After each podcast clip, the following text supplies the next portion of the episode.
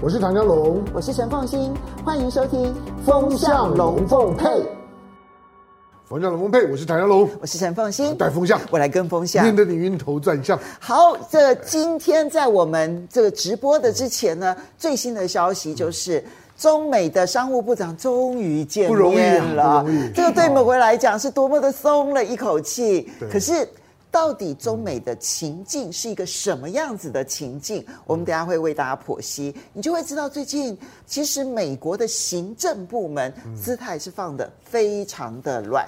为什么？这个跟拜登他的很多的看法，还有包括了他现在政策推动的主轴有很大的关系。今天邀请到两位呢，为大家一起来剖析当前的一个情况。首先，第一位呢是大家非常熟悉的。曾蔡博士，蔡曾博士，曾博士，主持人好，大家好。第二位呢，也是曾博士，我们的郭正亮，郭博士，大家平安。好，来，我们先从中美终于见面，不过我们先从这个呃谢峰驻美开始说起好了啊。那么美呃中国大陆呢驻美国的大使终于赴美了。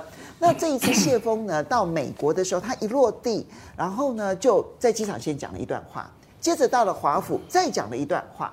这里面这两段话当中呢，其实有两个重点。第一个重点就是。我是为了中国利益而来，捍卫中国利益。我是为了捍卫中国利益啊！这个其实，在驻外大使当中呢，要去强调自己国家利益，其实是少见的。因为每一个国家的大使一定都是捍卫自己的利益，可是不用讲，对，不用讲，但他必须要去强调这件事情，他要让美国很清楚的知道，我来可以跟你们沟通，但是我的基本立场是什么？第二个呢，这个是 香港的零一媒体啊，他们所。看到的一个现象，他特别要强调说，我是接受习近平的委派，好，这一点呢，其实要让大家知道说，你们就不需要再寻别的管道了，要跟我们的领导这个见面，或者是要沟通，你透过我才是正办啊。我觉得他这两段话其实非常的传神。那紧接着我们也看到一连串的接触。你要说关系回暖啊，早得很，但是接触是真的有可能已经开始出现了。所以，我们看到大陆的学者呢，也透露，美国呢未来可能就真的会有一些官员访华。就你看到谢峰驻美，然后未来会有一些官员访华。那今天的早上，台北时间的清晨呢，我们确实看到中美的商务部长见面了。这当然是趁着这个 APEC 的经贸部长会议，然后中国大陆商务部长王文涛。到了美国，他其实在参加会议之前，先跟雷蒙多见面，双方当然讨论到了美光被制裁这件事情。可是正因为讨论到这件事情，我必须说，我反而觉得看起来制裁美光就是为了要有筹码，否则。我都说你在制裁我的企业，我没有对你的企业采取任何的措施，要怎么去交换筹码？所以中国封杀美方美光这件事情，你看到美国的议员就立刻呼吁说：“那不行，那那个中国大陆也有一个第一任大厂叫做长兴存储，我们也要去制裁它。”可是美国行政部门没有回应，相反的，美国的国安单位的人，国安会反而说，中方制裁美光不会影响中美之间的改善关系。郑远怎么来看待这个情况啊？这里面有很多耐人寻味的外交动作。第一个，刚才你特别提到了谢峰作为一个中国驻美大使，一开始落地就说我是为中国利益而来的。我相信哦，中国派到其他国家的大使不会这么讲，只有派到美国的大使会这么讲，需要这么讲，而且需要这么样的一个强调。就说你别想要从我手上去损害到任何中国的利益，这个前提先讲清楚再说。那接下来他又提到说，受习近平主席的委派，其实在法律上，世界各国不管什么体制，即使是内阁制的，也都大使的国书上面都是国家元首的名字。比如说英国派到任何国家的大使，上面都是用英国国王的名义或者女王的名义，不会用首相的名义。所以法律上当然是国家元首。可是事实上，他为什么这么强调？的确的，就告诉大家说，哎，我也来传达习近平主席的意思啊，这很清楚了啊。对，那另外的呢，就是现在中美关系哈是有闻到春暖，但是啊，鸭还没先知，花也还没开哈，所以还在一个摸索的过程。但是真正的关键从什么地方开始呢？从叶伦那一番讲话，大家可能忘了有点时间了。他提到说，中国帮美国解决债务问题，注意到、哦、中国帮美国解决债务问题啊，是为世界金融稳定负起责任。我一听有点懵了，帮你解决问题，你怎么扯到世界的金融稳定呢？那隔了一段时间，哎，竟然出现消息说，中国又买进两百多亿的美国政府公债，那这个表示是一搭一唱嘛。就是双方们都在探视一下，我们以前的一个冷冻时期可不可以过去啦？那我们就要开始来春暖，看看花会不会开。所以陆续出现了很多的讯息，说中美之间呢有开始要准备见面。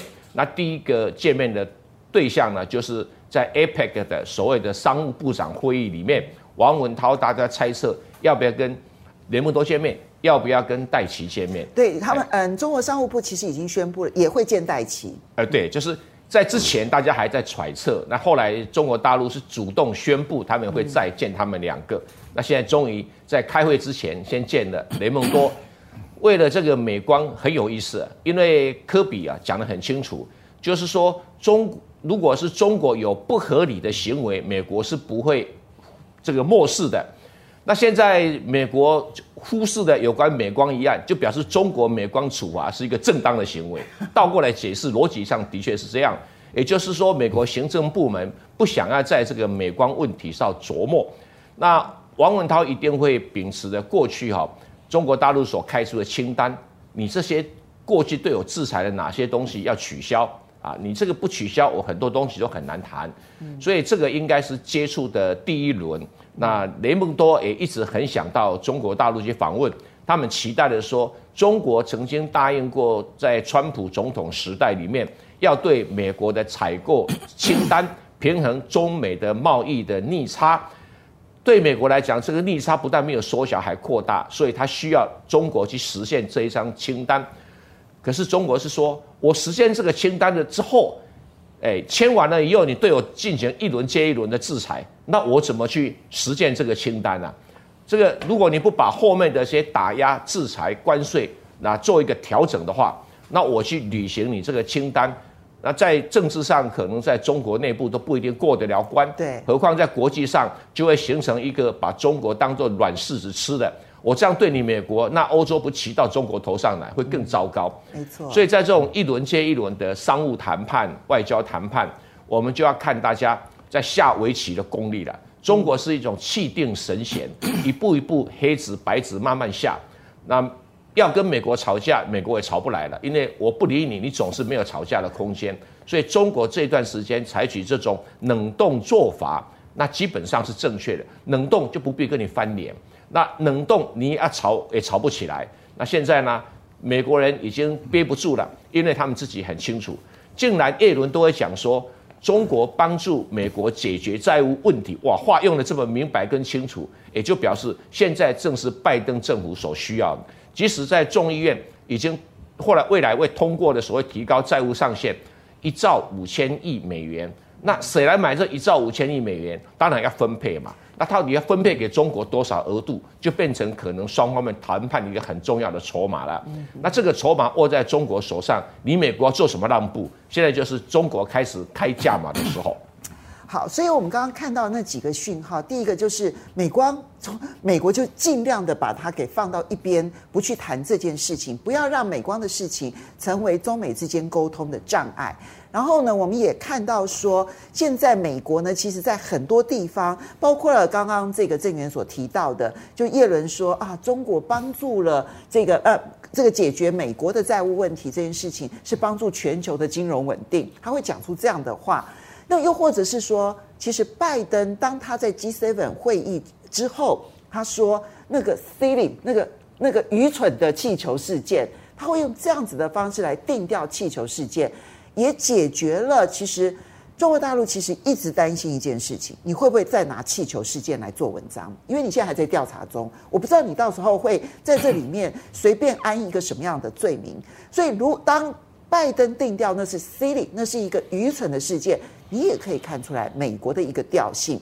我们再看下一个指标，印太司令哈，这个呢，美国印太司令呢呼吁说中美要和平共处，而且他强调他不支持台湾独立。我们再看到《经济学人》特别接受了，呃呃，特别访问了季辛吉。其实季辛吉已经一百零一岁了哈。那《经济学人》访问他，不太可能是《经济学人》我想访问你季辛吉，你季辛吉就答应了。我觉得季辛吉想要透过《经济学人》说一些话，特别强调要如何的避免中美之间出现第三次世界大战。而季辛吉在美国外交圈的教父的身份。这一番呼吁恐怕也有他背后的意涵，所以正亮，我们现在看到的讯号就是美国这样子一一一张牌一张牌的出，告诉你说：“哎呀，我不会再让情况恶化，我不会再让情况恶化，我有一些方法可以让情况好转。”真的会吗？你的看法？我觉得非常困难啊！我事实上是比较悲观的。事实上，中国大陆敲打美光也只是小敲而已。对啊，是啊，它只针对它的骨干设施的部分。所以只占美光的营收只有百分之一，嗯，所以当天开盘股价跌五趴，收盘是只跌两点多，隔隔两天都是涨的，嗯，都是涨的，所以我不认为这个是中方真的在打科技战啊，他只是对骨干设施的网络安全，因为对美光这家公司已经不信任了，因为他会打小报告嘛，所以我对你不信任，哦，所以把骨干设施的部分撤掉。因为美，因为美光真的编了很多游说经费，是啊，然后专门在国会打小报告，打大陆。我事实上联电跟福福建晋源就非常清楚，还有中兴案。都是受害者嘛，这大家都知道啊啊，所以我我是认为中国大陆没有想要打科技战嘛，我觉得中国大陆一直想要凸显自己的一个角色，就是说我事实上才才是 WTO 的真正的一个追随者，嗯，我没有要打贸易战，没有要打科技战啊。那洛克希德那个是特殊案子，那个是政治性的，因为是对台军售啊。我认为美国啊，事实上在短期内能够做的让步，也都是我们所谓的进二退一的招数了。比如说，你会不会对去年十月二十一号半导体制裁做根本性的调整？我认为不可能。那当然，因为叶伦都已经把这个当做。经济以外的事项，没错，对不对？没错，就是我们所讲的这个半导体、人工智能跟量子运算啊，它所能够退的只有，比如说我在去年十月二十一之后再给人家加码的，嗯，哦，比如说 DUV 不能卖啊，啊，或者说美国的创投资基金呢不能够投资中国高高科技企业这一类的啦，嗯，这个对中国来讲根本就是边缘问题嘛，啊。所以你也不要忘了，可是你刚刚讲的那些行政命令啊，在 G7 的会议之前，美国媒体不断的报道说，在 G7 当中可能会提出来，但我们后来发现 G7 当中这件事情不，因为欧洲反对啊，对，一个字都没提哦，没有提，就是因为欧洲反对嘛，嗯，所以那个是这个叫未遂了，不是说他不提了啊。然后另外比如说，他顶多就是说啊，荷兰你就继续卖 DUV 吧，我就不管了。事实上，荷兰现在也要紧缩到只限一款的 DV DUV，它不卖，其他还是照卖，哦，那三星，你说它要不要补美光的缺？它照补。对啊，那这个东西对中国来讲没有任何重大的意义了，所以你说王文涛跟 Raimondo 能够谈出什么？我认为根本就谈不出有意义的东西了，啊，因为 Raimondo 没有那个权利了，这个是。中国大陆要的是战略性的议题啦，战略性的议题就是说，要么科技上，你去年十月二十一号的半导体制裁，你做大幅度的修正，啊，而要么就是台湾议题，哦，这个第一颗纽扣，你做比较明显的表态，哦，大概是这一这一类的啦。那我基本上都看不到机会了，我看不到机会啊。那戴琪来见面根本就是无。无稽之谈呐、啊，没错，哦，因为事实上要降关税都是单方可以处理的，根本不需要双方协议。戴琪来事实上就是要求说，哎，你可以多买我们一点农产品啊，哦，那那个可能 Raimondo 还会说，你是不是可以多买一点波音啊这一类的嘛？这个对中国来讲怎么会是议题呢？哦，所以我基本上认为这个只是叫做行礼如仪啦，不会有实质的突破了。嗯，可是未来。会保持这种心理如仪的接触吗？我、嗯、那个谢峰来的意思就是说，我觉得他讲那个意思就是说，我是可以直通最上面的，就是这个意思嘛。对，就好像小美琴说，我跟小英是闺蜜，就有点这个味道了。那就是说，呃，我我也会表达中国的国家立场。那你们要谈，直接跟我谈，我就可以反映到最上面，大概是这意思。所以现在等于就是说，在这个王毅跟苏立文那个战略沟通管道之外，那现在建立了一个另外的管道，因为本来大家不会去预期驻美大使有到最高层的这个功能嘛，一般都要外长嘛。而且如果我们看去年前年呢，美国其实一直在小看谢峰。我跟你讲啦，布林肯一直到秦刚要离开美国才见人家一面。对，对。请问秦刚在美国待多久啊？对，对不对？所以我觉得谢锋一来就是要提醒布林肯，说我是可以直接通到最上面的。嗯。所以你不要用对付秦刚那个方式了来对待我了。嗯嗯。他根本就完全都不理秦刚嘛。所以我觉得这个只是一种提醒啊。那未来就是中方，因为王毅跟苏立文那个管道不能常用啊。那个太太高端了啦，所以就等于说，啊，谢锋来，那我是可以接触到最上面的，所以你们应该透过我来做沟通，这样。所以中美之间开始有了新一轮的接触谈判，可能性呢稍微的增加一些些，但是你要说化解关系，恐怕都还早得很。不过两位都有提到，就是有关于采购农产品这件事情啊，我有另外一种想法，因为明年拜登要选举啊。那可是现在呢，因为中国大陆跟巴西的关系非常好，对，所以之前几乎大量的跟美国所采购的农产品，全部都转到巴西去。未来还有俄罗斯哦。对，所以现在美国的农业州其实是叫苦连天的。这件事情是拜登选举上面很大的痛。所以你说雷蒙多他急不急？我认为他非常急。我们从小的战术的角度来看的话，这是美国急。但是中国大陆从来不在乎这种小的战术的事情，嗯、但我觉得它会大大影响拜登的战略，这个我们可以来观察。香你怎么看？几件事啊，第一个就是你说像这农业州，农业州里面蒙大拿州算算是很重要的农农业州吧，可是他在进抖音啊，他第一个进抖音。你想从从中国的角度来来讲，你说农业州你要卖我这个卖我那个卖卖肉品，然后你第一个进抖音，而且就真的抖起来，就觉得我进抖音很厉害。对啊，那我我我干嘛网开一面呢？我不觉得中国会网开一面，相反，我觉得中国大陆向巴西、向俄罗斯采购的速度会更快。就在这些在这些的选项上面来讲，中国现在选项超级多，甚至于连澳洲都都比你美美国更更适合吧。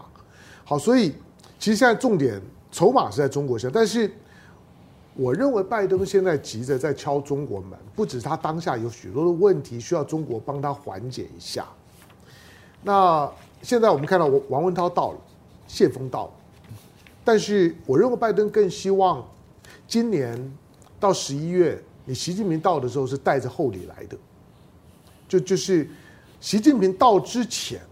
习近平到到美国第一次要踏上美国，在你在你拜登的任期之内，第一次要踏上美国，总是希望带着很多的采购，不管是飞飞机啦、农产品啊，那个时候才是重点啦。我觉得在这之前的时候，大家都是在一个谈判做姿态的时候，不管是美光或者是美国，美国对于大陆的企业的制裁，那个制裁本身，虽然我们花了很多的时间去分析，它会不会有有什么实质的效果，大部分看起来可能都会有一点。但可能都没有想象中这么严重。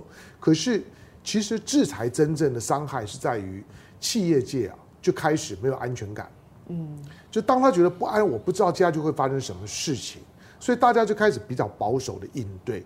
对于整个的整个的市场的就贸易秩序的破坏，那个是制裁伤害最大的。就是我不知道接下来就会怎么样，所以我就开始保守应对。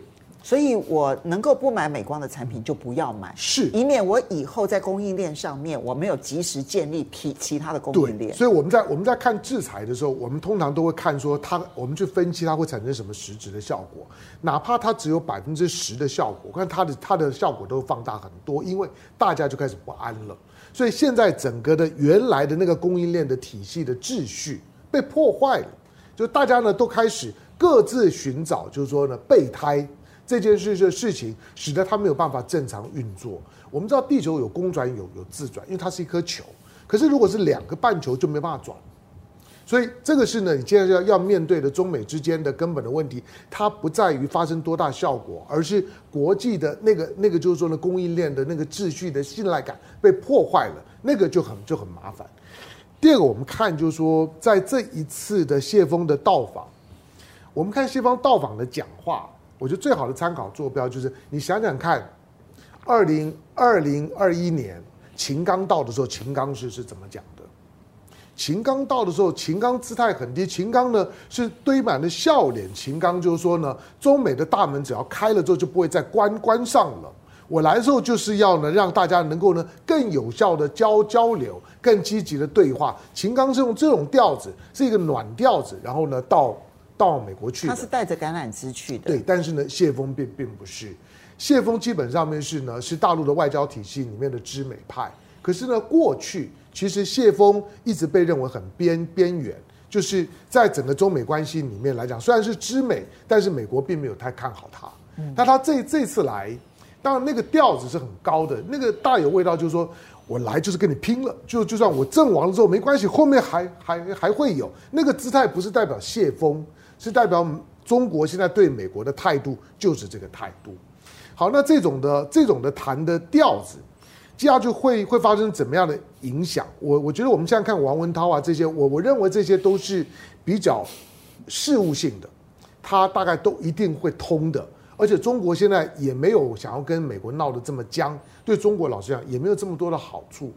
但是真的要看中美关系的时候，我我和郑亮的看法一样，就我基本上比较比较悲观，审慎悲观，就是我们先看两个呢，你还是要回看到那个二加二的二是怎么运运作的，你还是得要看布林肯，看他的国务，就是说国防部长是怎么运作的。当你今天布林肯，布林肯呢跟还没有到北京以前。你跟你跟的秦刚没有办法正常互动以前，不要说呢，我我到美国的时候呢，你摆臭脸给我看，你没有接风，只有送送送行，那算什么东东东西？同样的，我我王毅呢，到去年十月，我见了你伯恩斯了。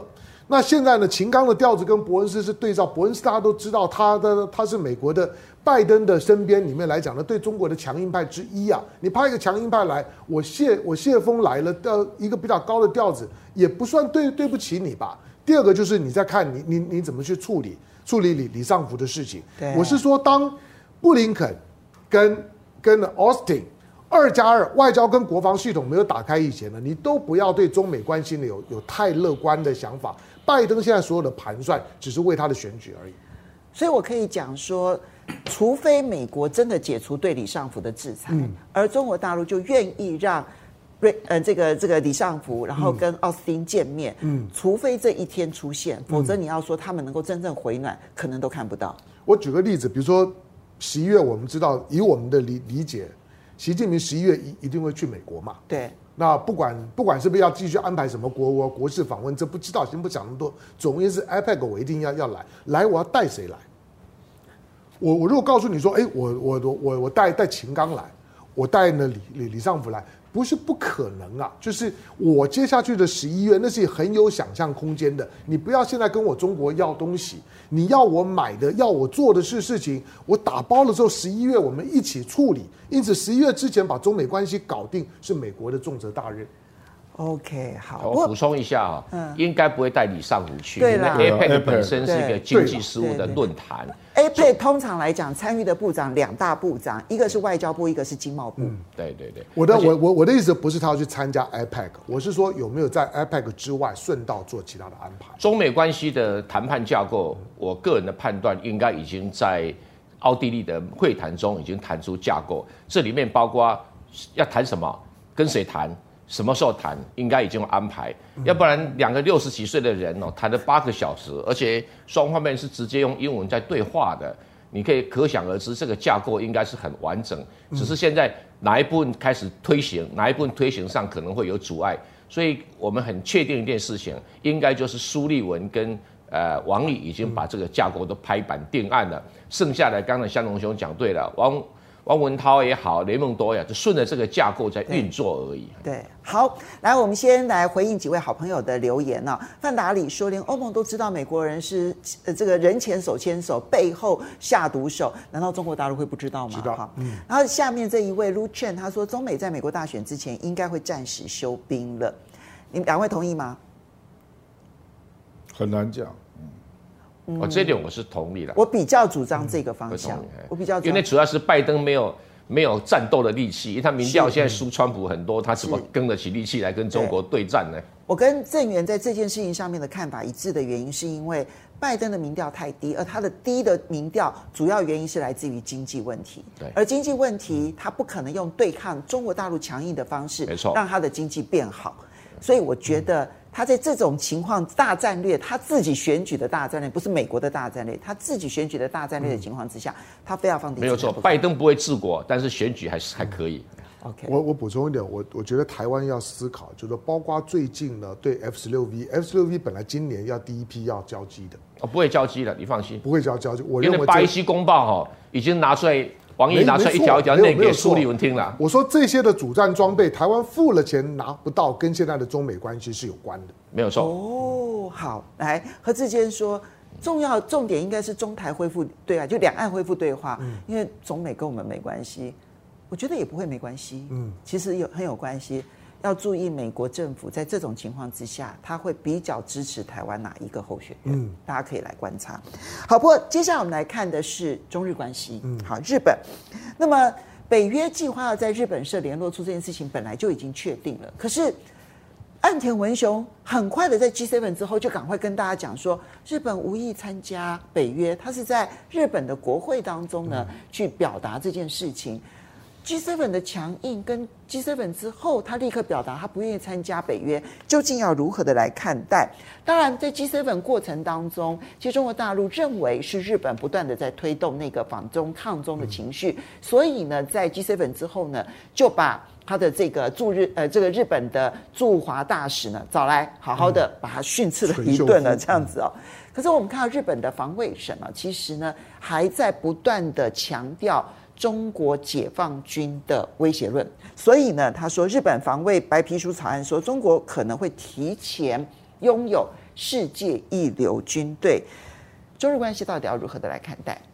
郑源，所谓二零三五年解放军会成为世界一流的军队，我认为日本估算的太晚了啊！二零三零年一定可以到达，这个是美国的研究报告，应该更加的精准。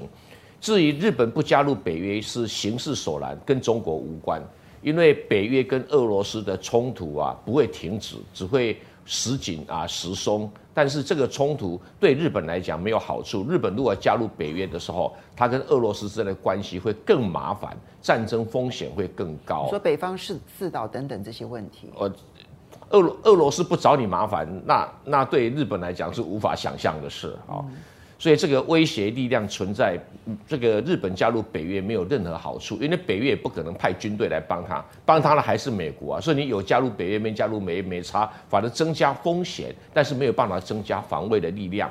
他只是要担心是中俄会不会联手，因为最近有一些船舰飞机啊，在绕日本岛的时候，经常是中俄相向而行，这个对日本才是真正构成比较大的呃压力。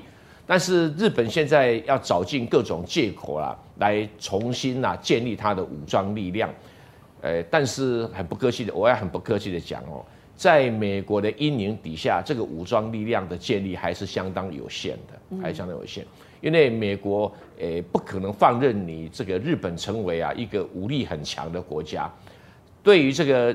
美国来讲是利用日本友谊，但是要扶持日本来替代他在东亚的势力，这个意愿可能目前还没有办法出现。那岸田文雄当然会知道这样的一个比较特殊的战略架构，所以他一开始讲清楚，不会惹起俄罗斯跟中国的疑虑，让美日本不加入北约是个聪明之举。可是他一方面呢，慢慢的满足国内比较右派的声音，增加他的武装力量，又不断的宣传中国的力量的伟大或强大。至于所谓的中国的外交部副部长找这个这个日本驻华大使来训一顿啊，那只是对 G7 的反应，这个反应呢，层级不够高，而且也不够强烈，可能真正的强烈还在后面。也就是说，对 G7 这个开的不是很成功的会议呢，我的解读是说，其实中国也懒得理你，因为你看那个联合声明了，很明显的就是在告诉中国，哎呀，我不惹你了啊，我这个事情哈就带过了，我只是让岸田文雄容易选举而已。你看。连拜登都会考虑不用来参加 G7 了，这 G7 还有什么重要性呢？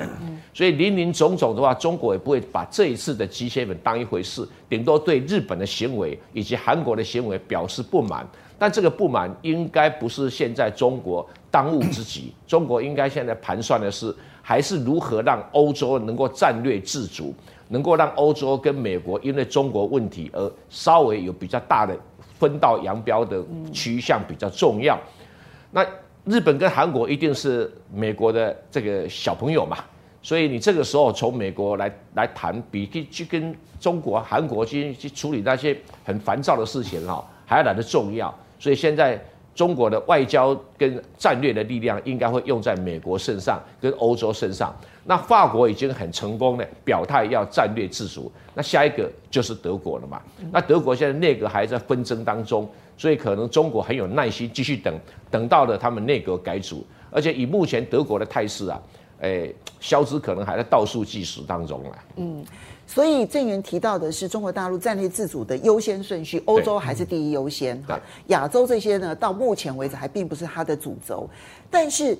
日本并不想停止啊！你刚刚讲说，其实岸田文雄说不加入北约，其实跟中国大陆一点关系都没有，而是他自己跟俄罗斯之间的关系，他所他的考量。考虑对。可是问题是，他内部其实是塑造那一个中国强大之后对日本的威胁论，其实是还在持续当中，而且这里面他打的其实就是台湾牌。但是。谈到威胁的项目并不多啊，顶多是在钓鱼台绕一绕而已啊，两方面并没有太大的争论啊。但我们来看日本的前防相哈，就他的国防部长啊，他说台海如果发生冲突，日本可能会帮助美国来护台，这些的我不相信。我也不相信，可是你会发现他们的官员只要下了台之后，这些话就不断不断的在日本政坛当中开始什么台湾有事啊，日本有事啊，然后我们会帮助美国啊来护台湾呐，这些都是下台的官员就会讲这一类的话。那么，所以我们就看到新加坡的这个嗯，他的这个副总理哈黄循财，他是指定接班人哦，到日本去演讲的时候，他就说。我们东协国家没有人要选边站，没有人希望看到新冷战。他是要讲给美国听，还是他其实要讲给日本听？这样，日本政治有那个表跟里啊，啊，就是虚跟实同时出现啊。那新加坡比较实在了，所以新加坡从李光耀、李显龙到黄群才，我觉得他讲话都比较准确，嗯，因为他比较实在，嗯。那岸田事实上在 G7 他有十的部分啊，他已经拿到了、啊，一个是他的民调冲到四十六，那最近听说接近五十了，嗯，那另外一个是他已经抓了好几家半导体公司到日本投资了，哦，总共是两兆日元，所以其他都是虚的啦。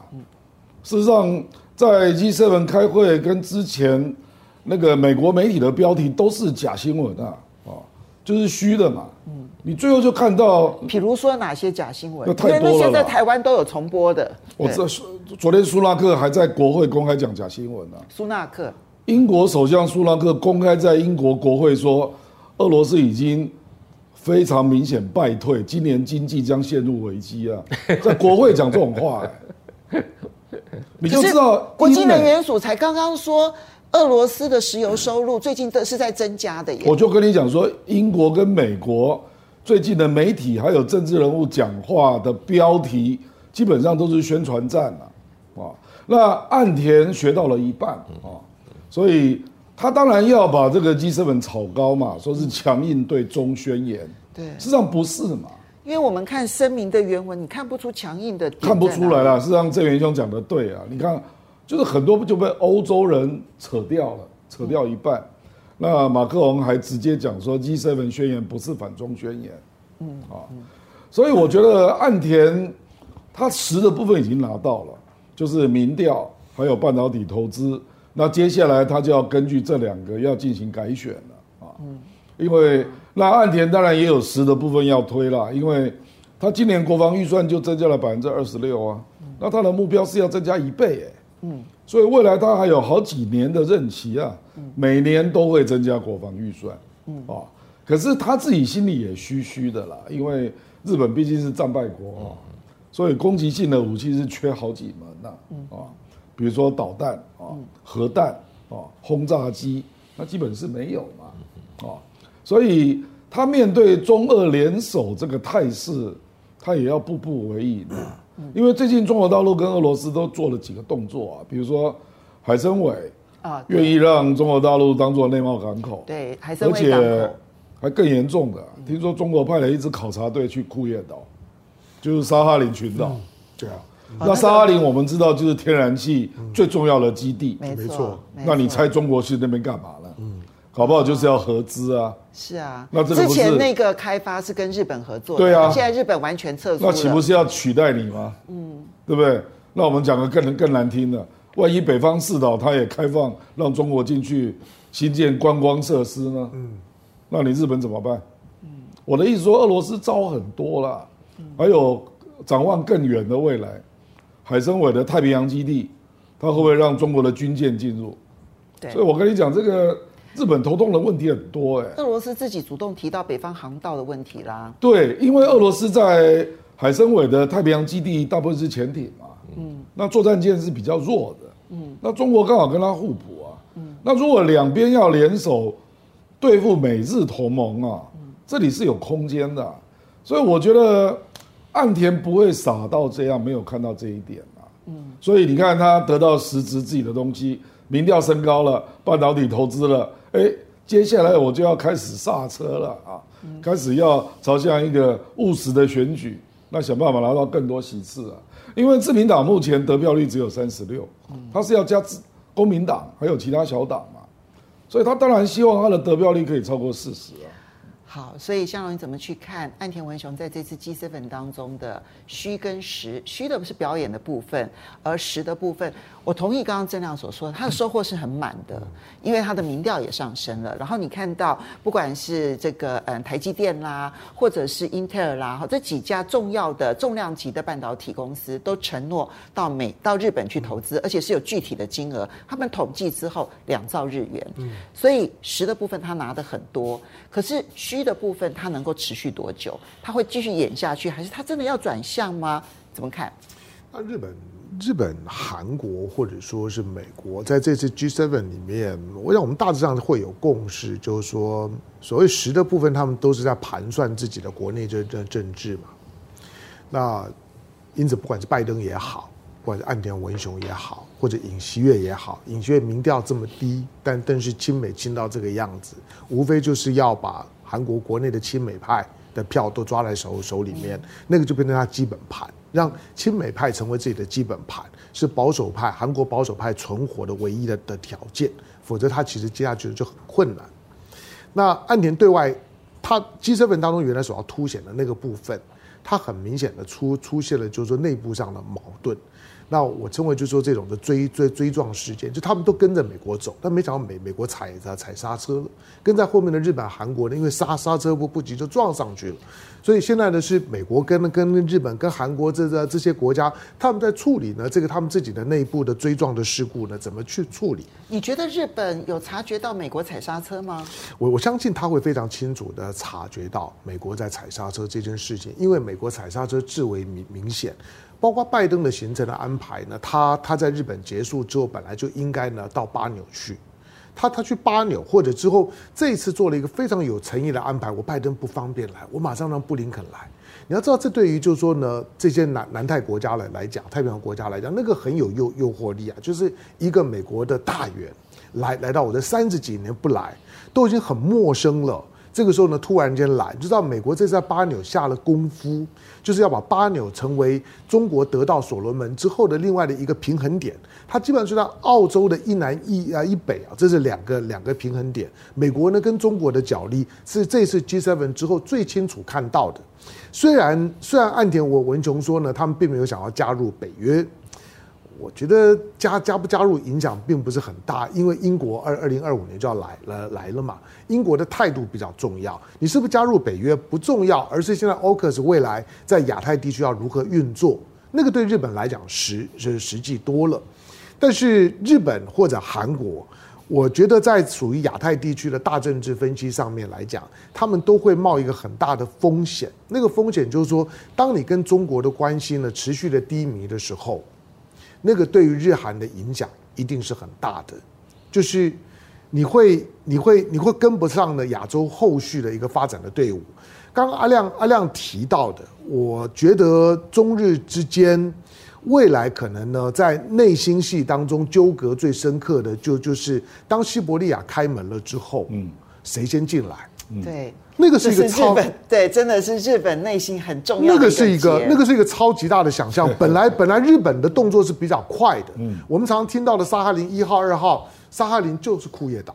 对，那本来呢是说我在北方四岛上面不跟你纠的纠缠，但是库页岛你你你你让我来，所以日本是把北方四岛，他知道他收不回来，但把它当做是跟了俄罗斯呢在 bargain 的时候一个筹码。俄罗斯呢在这方面也做了一些让步，让你先先来了。可是现在看起来，当黑河大桥通了，当今年的东北的第一季的经济上来了，比全国的平均值都还要高，这些的数字其实我如果是日本，我看到我也知道发生了什么什什么事啊。对中国来讲，当我看着北方航道的时候，中国的东北只有两个出海口，一个呢就就是大连旅旅顺，这个不用讲。但是呢，如果要往北边走，唯一的不不动港就到海参崴。对。那海参崴，当我今年如果往这个地方出出去，然后未来西伯利亚的开发，不管是油气资源的开发，还有观光农农业，每一样都都是日本人想要的。我光想到这件事情啊，我大概就只要重新的琢磨一下，跟着美国走，真的有出路吗？哎，你这样讲，其实最近哦，中俄关系的进展，使得那个西伯利亚、库页岛、海参崴这些所有的开发，现在都变成了中国大陆的天下。嗯、光这一件事情，啊、我觉得日本可能就彻夜难眠，捶胸顿足。因为 我们我们对，因为我们平常就不会注意到东北，因为因为东北，哎，我我记得我们之前在节目提过，我说我说习习近平未来未来三个三个重点就是就是香港、新疆跟东东东北。这这三个呢，会是未来的未来重点，就是在边对外就是俄罗斯、中亚，嗯、然后以及香港为基地的大湾区。对对，要不然要不然凤清之之前去大湾区干嘛呢？嗯、其实他就要告诉你，就是说这重点，尤其是东北，东北已经低迷非常久了，因为因为因为朝朝鲜就不开门嘛，对，对，对，对，朝鲜不开门，东东北看不到什么机会，可是东北最近突然上来了，你就知道。西伯利亚对东北来讲，那个黑河大桥一通了之后呢，中国对于未来北边的想象不一样了。好，我们来先谢谢几位好朋友的支持哦。Hero Yo，谢谢你的抖内。他说日本的政治人物是不是没有钱可以收啊？想要学学美国的政治人物，培养自己的建制派来洗国家的钱，反正国防是机密。嗯、他讲那个国防的那个。好，黄凡，谢谢你的抖内。他说德国连续两个季度 GDP 都是负成长的情况之下，嗯嗯、那他的第一个季度还是超过了日本。那现在日韩这两个。被美国放血到持续贸易逆差的看门狗，然后都喊着要加强武装，是进行转以经济压力的宣传战之一而已啊。那现在呢，中国的大战略就是以拖待变，再下一步就看美国吸不到足够的血来自爆，还是美国的盟友们被吸太多血而集体跳反了。好，那么唐伯虎点蚊香，他说日韩自以为机智的搭上了美中科技战的顺风车，然后春夏秋冬，他说美日同盟，日本会不会怕被卖掉？不过我觉得香龙刚刚的那个追撞事件形容的还真的是蛮贴切的，大概大概没有比它更贴切的形容词了。不过在这个过程当中，台美之间的军事武器的状况究竟发生了什么事？我们就看到刚刚香龙提了一点了哈，就提到 F 十六 V，美国是说因为很复杂的开发障碍，所以呢 F 十六 V 要延迟交货，本来今年要交两架，一共六十六架。二零二六年要全数交货完毕，可是今年是开始两架，然后他们说哦，这个现在都没办法交货，甚至于传出来要到二零二五年才会交货。不过有有一批先来了啦，刺针飞弹，所以刺针飞弹呢，美方说哦已经到了到货了，所以呢也不要讲说说通通都不到货，但是我们的外交部长大咧咧的宣说，啊，我们现在可能会被纳入美国的核保护伞。没想到国防部长邱国正就啪一个打脸，他说我没听说过这件事情。郑源怎么看？自从我刚才提到的在奥地利会谈的时候，王毅拿出巴西公报一条一条来跟这个苏利文啊讨教那很明显的，八一七公报就是限制对台湾的武器的销售。对，刺激刺针飞弹当然不会，不可能是在这个范围里面。是，但 F 十六 V 绝对是。是，所以 F 十六 V 啊，这个虽然有一些它自称的技术上、生产上的问题，但是政治上的问题应该更加严重。对，我很难想象，因为十六 V 其实是在决定要生产之前，那个开发的很多的细节都已经谈好了。它不是一个新产品。对啊，这它只是一个升级品而已啊。所以我是觉得政治因素会比这个技术因素来的更考量更多。那些不管这个事情哈，我们刚才要提到了这个核子弹的问题，中国大陆对台湾的态度，这是一个内政问题，这是一个内部问题，也是一个内战的延续。不管是国家内战、民族内战，不可能动用核武器。好，这是大家我们要对政治人物有所理解。俄乌战争打到这样子的。俄俄罗斯的政坛上一直在要求使用战术核武器，普丁全部拒绝，因为普丁想做这个俄罗斯人的伟大的政治领袖，他不可能去动用这个核武器打他认为自己的人。即使到现在，俄罗斯的指令还说尽量不要在乌克兰杀伤平民。哦，这个政策在一路看来是非常的清楚的。那你觉得中国大陆任何一个领导人可能用核武器对付台湾吗？绝对不可能。对啊、绝对不可能，好奇怪。那你觉得吴钊燮为什么突然开启这个话题？因为有人在问这个问题，哈，那吴钊燮就想要说，要模糊以对，好像说我们也有这个，让他想象台湾也有美国的核子保护伞，因为尹锡悦了。啊，对了，对，尹锡悦因为比较特殊，因为北韩有核子武器嘛，那北韩这个国家又比较特殊一点，跟中国大陆不太一样，因为他用核子武器，在对应付的是所谓的。美国的叛徒啊，我不晓得怎么解读了哈。那中国大陆即使在跟台湾呢有很多的汉格，呃，但是也从来不会把呃这个台独分子当做这个叛徒来看待，还是当做民族自己人慢慢的一个转化的一个想法。而且中国大陆的传统武器其实力量就已经很强大了。他的假设是说，如果有美军介入的情形底下，即使这种情形也不可能。嗯。至于这个吴钊燮啊，是用心良毒啊，哈，很简单呐，他是想让大家想象 台湾哦有这个美国的核子武器啊，可以来作为一个抵抗解放军呐，如果发动台海战争的时候，有一个抵抗的力量，要让大家有这样的想象的空间哈。但是这个不会得逞的哈，因为没有人会把它当真，不可能有任何美国的核子潜水艇啊在高雄港进出。也不可能有美国的携带核子武器的战略轰炸机会在台湾任何一个机场上出现，其实也出现不了。我们我们也很了解这个美国对于中国大陆之间一个很无形的默契已经持续很久了，就是说台海如果发生战争的时候，两方面也不要打得太激烈。你从那个美国印太司令的讲法，其实不是新的讲法。好几次历届的很多美国的军人呢，在国会作证，大概都有提到类似的战略性的概念。他们也从来没有想过说要跟中国大陆打一场核子大战。他们也知道这种核子大战，美国也不一定赢得了。美军从来，呃，打算都是先有把握赢了战，他才会打。像在叙利亚，他打得已经哩哩浪浪，他不觉得会赢，就赶快抽腿了嘛，哈。对。所以我不晓得民进党当局这些政治人物怎么会脑筋哦，已经短路到这种程度，是很令人讶异的一件事情。台海的基本的问题还是政治问题，并不是要争相互争夺什么资源。台湾也没有什么了不起的天然气可以开发，所以更没有什么争夺的理由。有人虽然讲说台湾的战略很重要，但是就中国来讲，它不是一个战略地位的问题。它是一个很重要的所谓的民族跟国家正统性的一个核心问题，它甚至于不会当做战略的的得失来考量。嗯，这个很重要。所以这样我们来看，在军事武器上面，台美之间的关系非常的微妙。表面上看起来呢，美国是不断的军售武器给台湾，但今年以来，或者是说从去年底开始，就有许许多多的武器不断的延宕交付。哈，那一种说法是说，因为乌克兰情势紧张，所以呢要先供应给乌克兰。但 F 十六 V 它跟乌克兰的战争就一点关系都没有了，所以 F 十六 V 的延宕恐怕就不是单纯的乌克兰问题了。你怎么看待？这个严重的开发障碍完全不构成理由。对啊，不合理啊。因为我跟你讲啊，韩国也在二零一七年采购一百三十四架，我们台湾是连同新采购跟既有的机种的升级，总共两百架左右。嗯嗯嗯。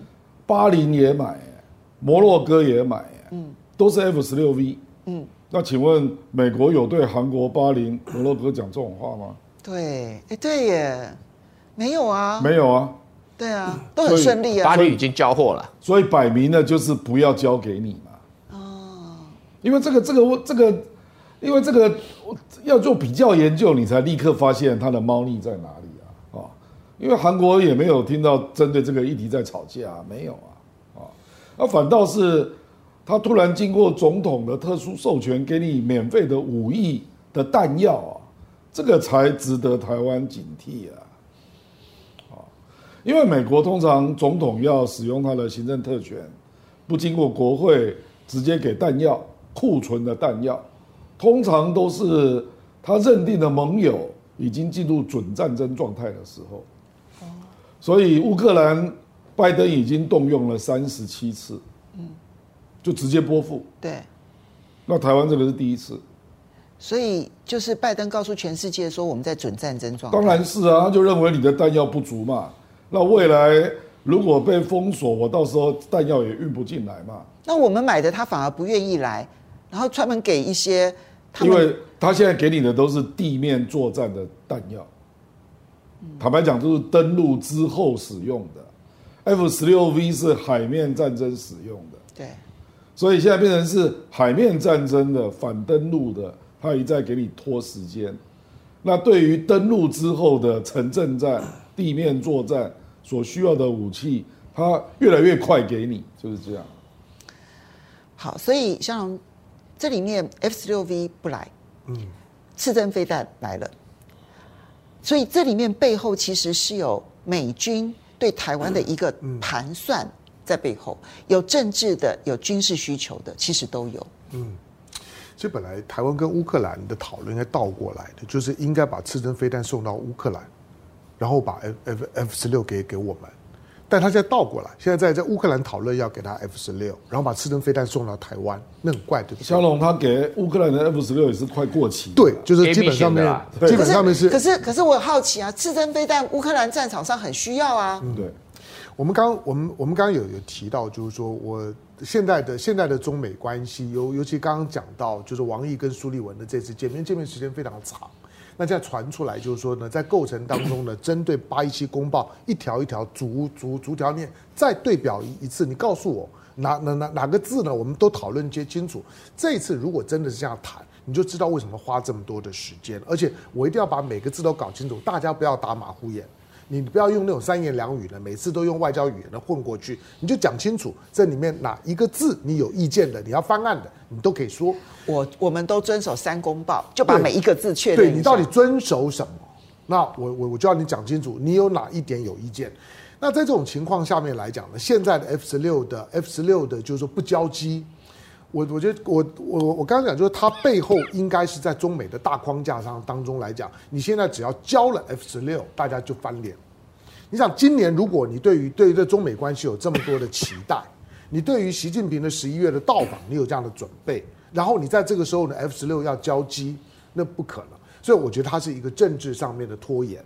当然不排除了，就是呢，Lockheed 来讲，因为因为它现在的主力，它的它的它的 F 三十五的生产线已经成熟了，它其实现在在全世界军火市场力推的是 F 三三十五，就是啊，F F 十六对他来讲已经是已经是过气的，已经四千多架了，已经是他的过去赚大钱的工具了，他现在不想再把钱砸在这个上这上面，而且 F 十六 V 的市场不会很大，坦白说，除了台湾刚刚点到这几个之外，不会再有新一些新市场了。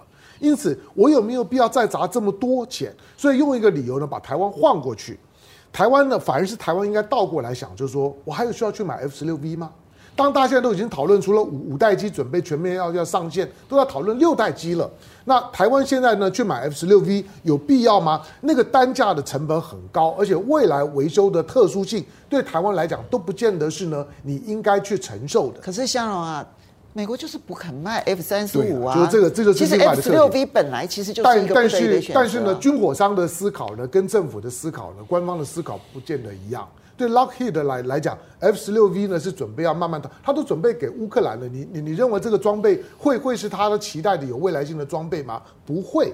但是核武器的部分呢、啊，我我就觉得我，我我用一个用一个标标题了，就就是尹锡悦的脑袋跟吴钊燮的嘴都有问题。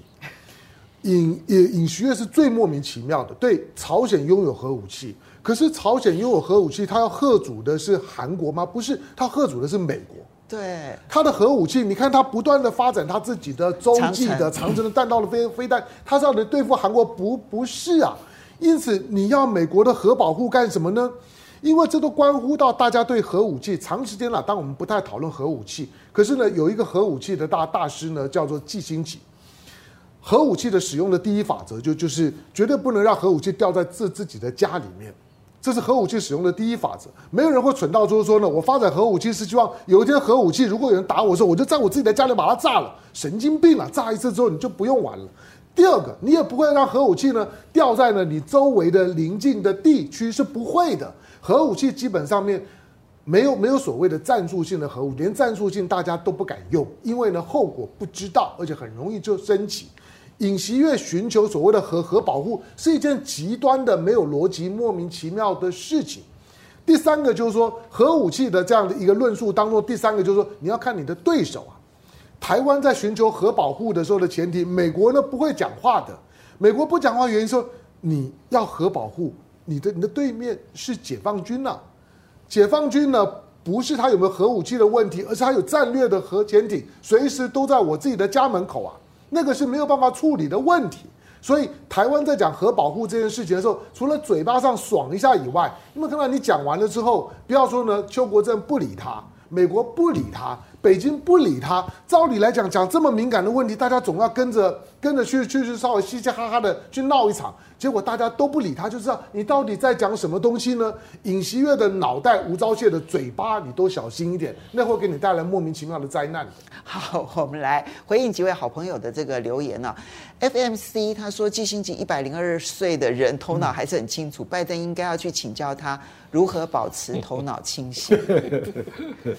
美国最新的民调，百分之六十三的美国人很担心这个、啊、呃拜登的生理健康、身体、心理健康。好，OK，嗯，Fish 他说以后俄罗斯应该还是会缓和与日本的关系的，因为地缘政治的影响。我很快的请教一下郑亮，你觉得呢？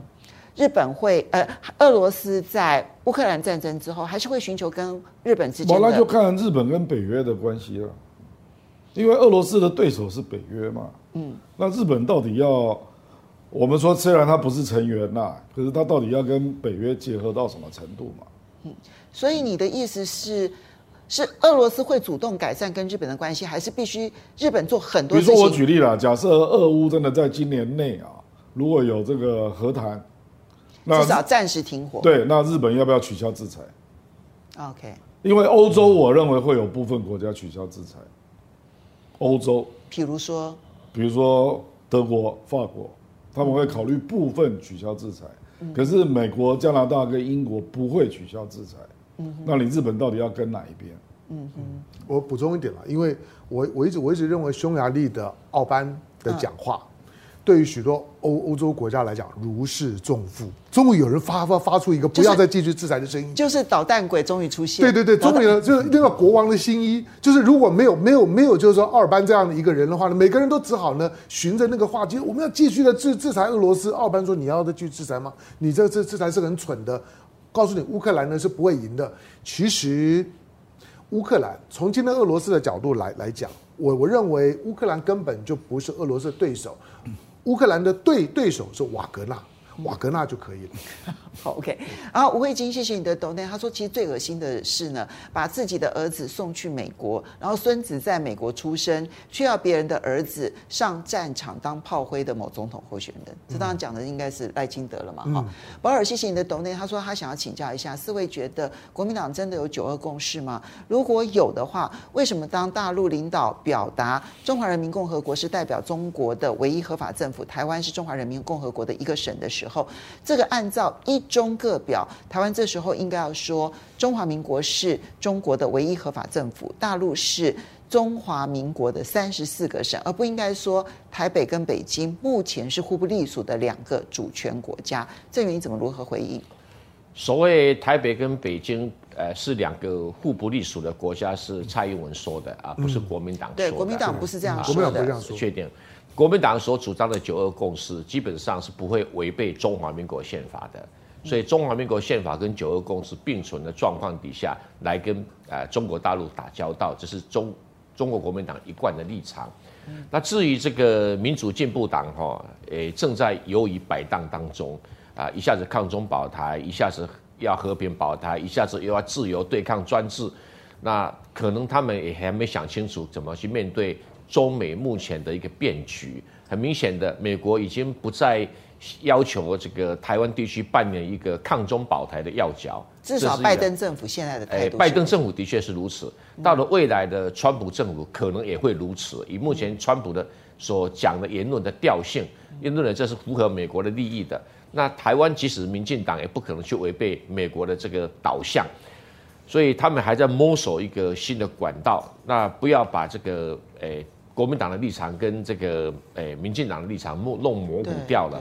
对，就中中国国民党的立场来讲，哈，两岸是同属一个中国，只是这个合法的政府叫做中华民国政府。更精确的来讲啊，在某种程度上，中国国民党的立场是认为中华民国政府跟中华人民共和国政府在某种程度上是应该共存的。嗯。也就是一中两府的基础调性了。这只是一个是主权政府，国际公认的；一个不是主权政府，国际没有承认。好的，我们要非常谢谢两位呢，来跟大家一起来谈一谈过去这一周的事情，也要非常谢谢大家的支持。不要忘了下个礼拜同一时间，风向龙凤配，我们下礼拜见了，拜拜。拜拜。Yahoo。